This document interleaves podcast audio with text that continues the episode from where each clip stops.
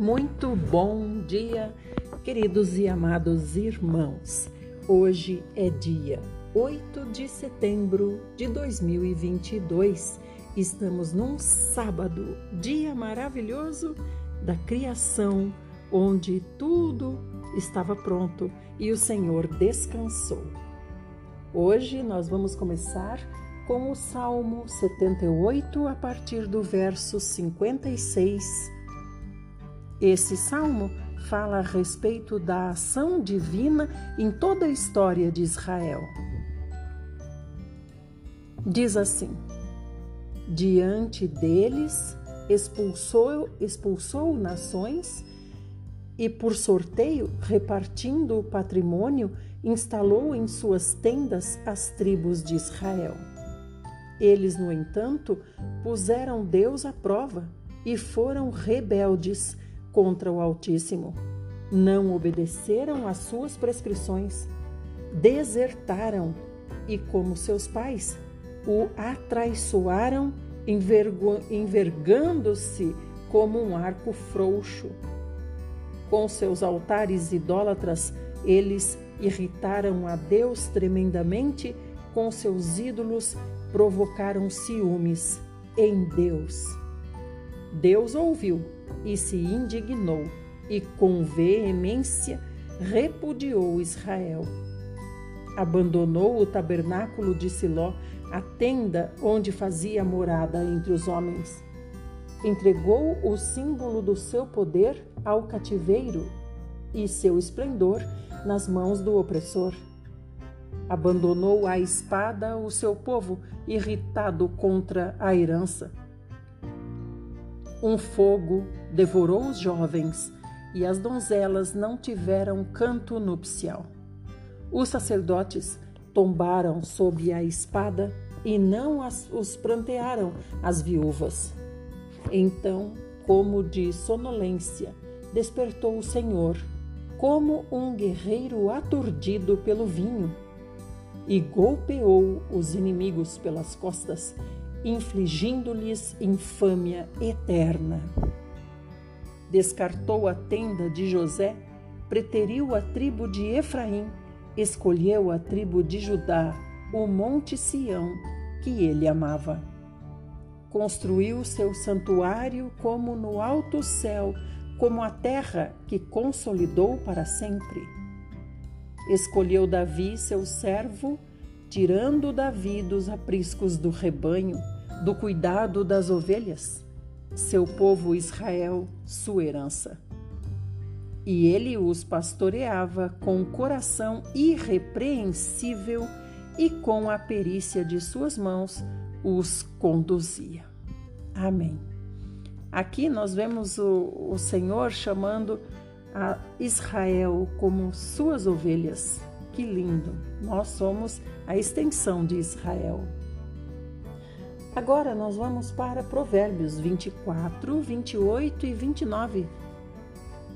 Não testemunhes sem motivo contra o teu próximo, tampouco fale mal do seu próximo. Jamais diga, segundo ele me fez, assim vou retribuir a ele. Vou devolver a cada um conforme o mal que lançou contra mim. O Senhor abomina a vingança. Ele diz que ele é o nosso vingador contra contra os inimigos que são primeiro inimigos dele, os inimigos que nós não conhecemos. Vamos lá, agora chegamos em Jeremias, capítulo 10. Jeremias capítulo 10 Os ídolos e o verdadeiro Deus.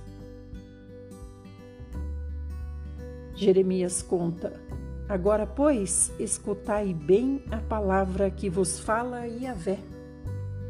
Ó casa de Israel, assim diz o Senhor: Não aprendais o caminho das nações, tampouco vos espanteis com os muitos sinais no céu porque é por meio deles que os pagãos são atemorizados. Que interessante, né, irmãos? Vou até ler de novo, olha só.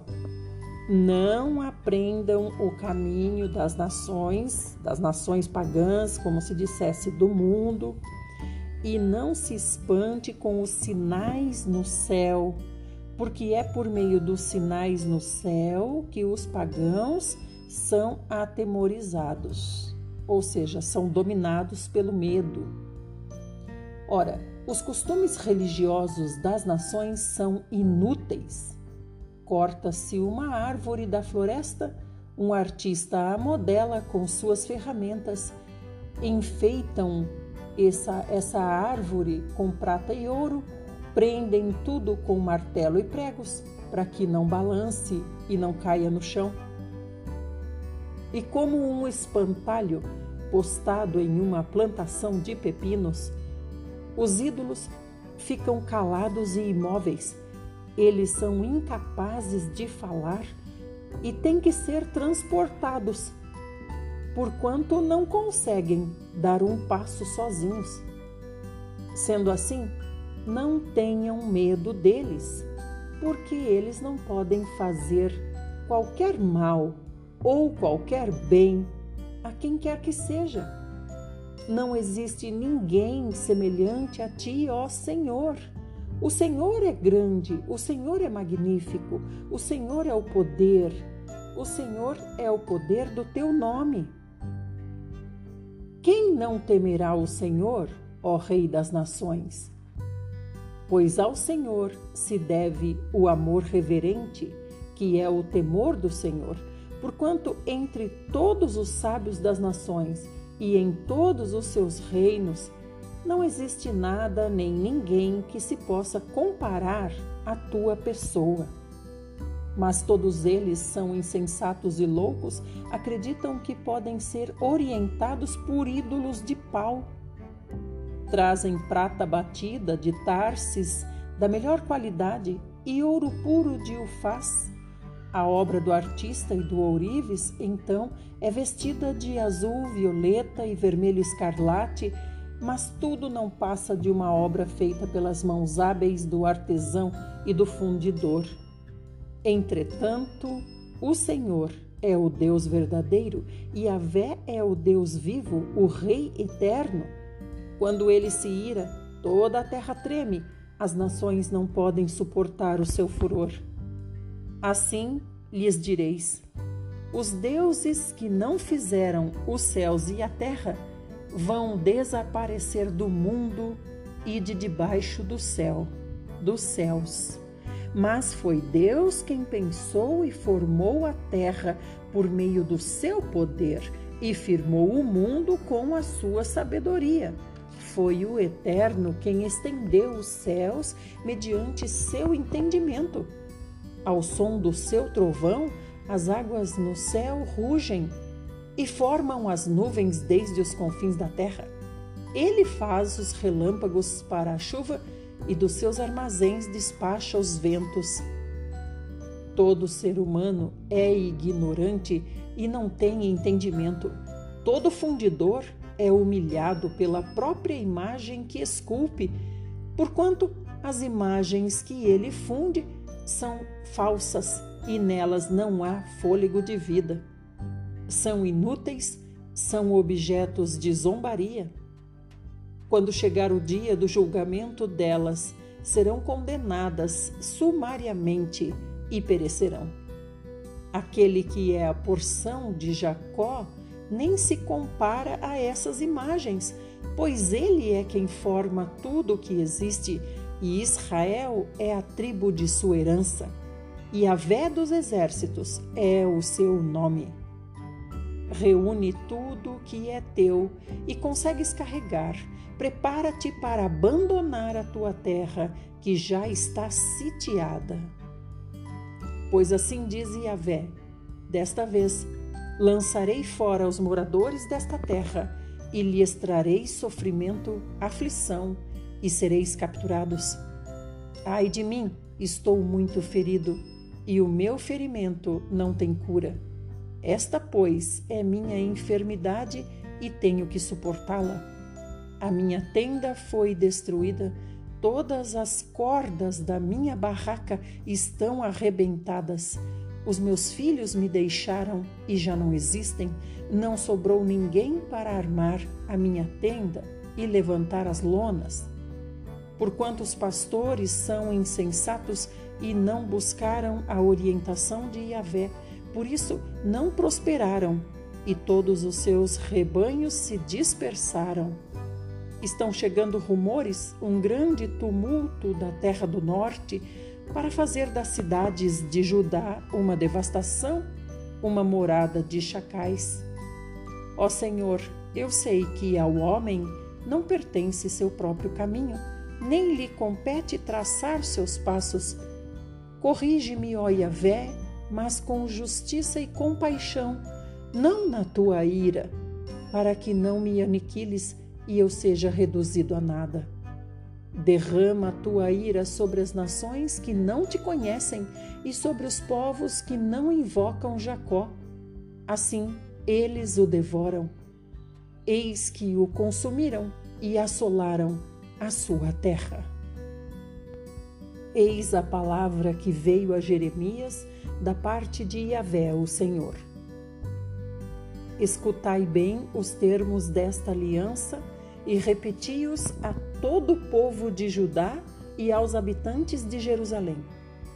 Dizei a eles, portanto: Assim diz o Senhor, o Deus eterno de Israel: Maldito o homem que não der ouvidos às palavras dessa aliança que ordenei a vossos antepassados no dia em que o libertei da terra do Egito, da fornalha de fundição de ferro e lhes dei esta palavra: Ouvi a minha voz e fazei tudo de acordo com o que vos ordeno. Assim sereis o meu povo e eu serei o vosso Deus. Assim confirmarei o juramento que fiz a vossos pais de dar a vocês uma terra que jorra leite e mel, exatamente a terra que possuís hoje. Então eu, Jeremias, respondi: Amém. É verdade, ó Senhor. Então o Eterno continuou a me falar. Proclama, pois, Jeremias, todas estas palavras nas cidades de Judá e nas ruas de Jerusalém, dizendo assim: Ouvi e cumpri todos os termos desta aliança, porquanto várias vezes adverti vossos antepassados desde o dia em que os tirei da terra do Egito até o dia de hoje, declarando: Ouvi a minha voz. Contudo, não escutaram, muito menos prestaram atenção. Pelo contrário, cada um andou na rebeldia do seu coração impiedoso e maligno. Por isso, executei contra eles todas as penalidades previstas nos termos desta aliança, as quais lhes ordenei expressamente que cumprissem, todavia não o fizeram.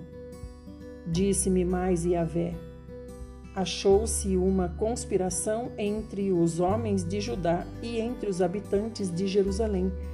Repetiram os erros e pecados de seus antepassados que se recusaram a ouvir as minhas palavras e seguiram outros deuses para lhes prestar culto e adoração.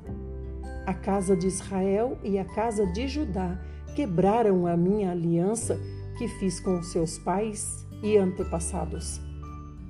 Portanto, assim diz Yahvé, o Senhor: Estou trazendo sobre eles uma calamidade de que não poderão jamais escapar suplicarão em alta voz a mim, mas eu não lhes darei ouvidos. Então as cidades de Judá e os habitantes de Jerusalém irão e clamarão aos deuses a quem eles se devotaram e queimaram incenso. Os deuses, no entanto, de modo algum vão livrá-los quando o dia da calamidade se abater sobre eles.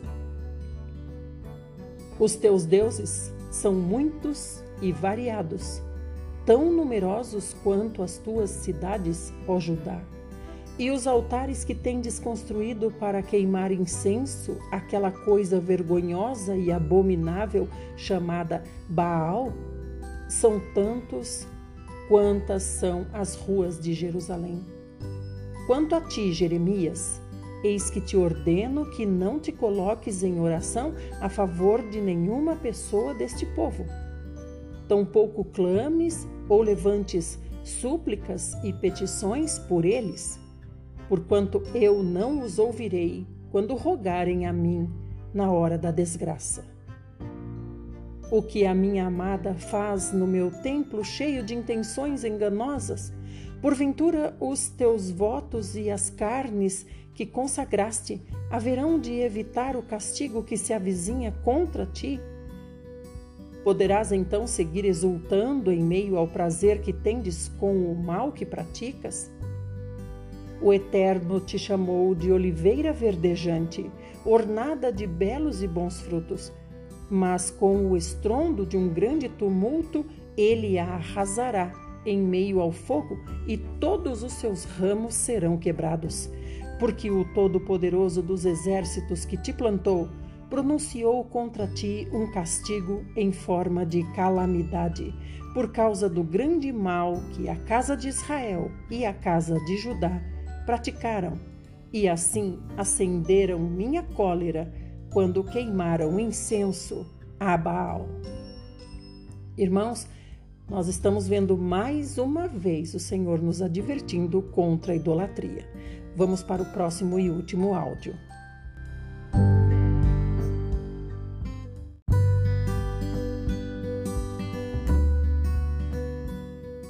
Parte 2 e última. O povo conspira contra Jeremias. Fiquei sabendo, pois o Senhor me revelou. Eterno, tu me fizeste entender as suas ações, mas eu era como um cordeirinho manso que se leva à matança. Não sabia que era contra mim que tramavam quando diziam assim: Destruamos a árvore com o pão de sua seiva, o seu fruto. Avante, cortemos a árvore da terra dos viventes, para que o seu nome não seja mais lembrado. Ó Yahvé dos exércitos, justo juiz, que provas o coração e a mente de todos. Espero, portanto, contemplar a tua santa vingança sobre eles pois diante de ti depositei a minha causa e petição. Em vista disso, assim respondeu Yahvé em relação aos homens de Anatote, que procuram uma maneira para tirar minha vida, ameaçando: Não profetizes em o nome de Yahvé, para que não encontres a morte em nossas mãos. Por isso, assim diz o Senhor dos Exércitos: eu os punirei severamente. Os moços morrerão pela espada, seus filhos e filhas morrerão de fome. E não ficará nem sequer um remanescente, pois farei vir sobre toda a população de Anatote enorme desgraça. Sim, eis que aquele será o ano do grande castigo. Assim diz o Senhor dos Exércitos. Agora nós vamos para Colossenses hoje, capítulo 4. Nós vamos terminar essa carta de Paulo hoje. Ele diz: Senhores, tratai vossos servos de modo justo e equânime, sabedores de que também vós tendes um Senhor no céu. Perseverai na oração, vigiando com ações de graças. Rogai ao mesmo tempo, de igual maneira, por nós para que Deus abra uma porta para a nossa mensagem, a fim de que possamos proclamar o mistério de Cristo pelo qual estou preso. Orai para que eu consiga manifestá-lo francamente como me cumpre fazê-lo. Portai-vos com sabedoria para com os que são de fora. Aproveitai ao máximo todas as oportunidades. A vossa maneira de falar seja sempre agradável e bem temperada com sal, a fim de saberdes como deveis responder a cada pessoa. Quanto à minha situação, Tíquico, irmão amado, fiel ministro e conservo no Senhor, de tudo vos informará. Eu o tenho enviado com o objetivo principal de colocar vocês a par como estamos vivendo e para que Tíquico possa confortar o coração de vocês. Na companhia dele também vai Onésimo, leal e amado irmão, que é um de vocês. Eles farão vocês saberem tudo o que está acontecendo por aqui.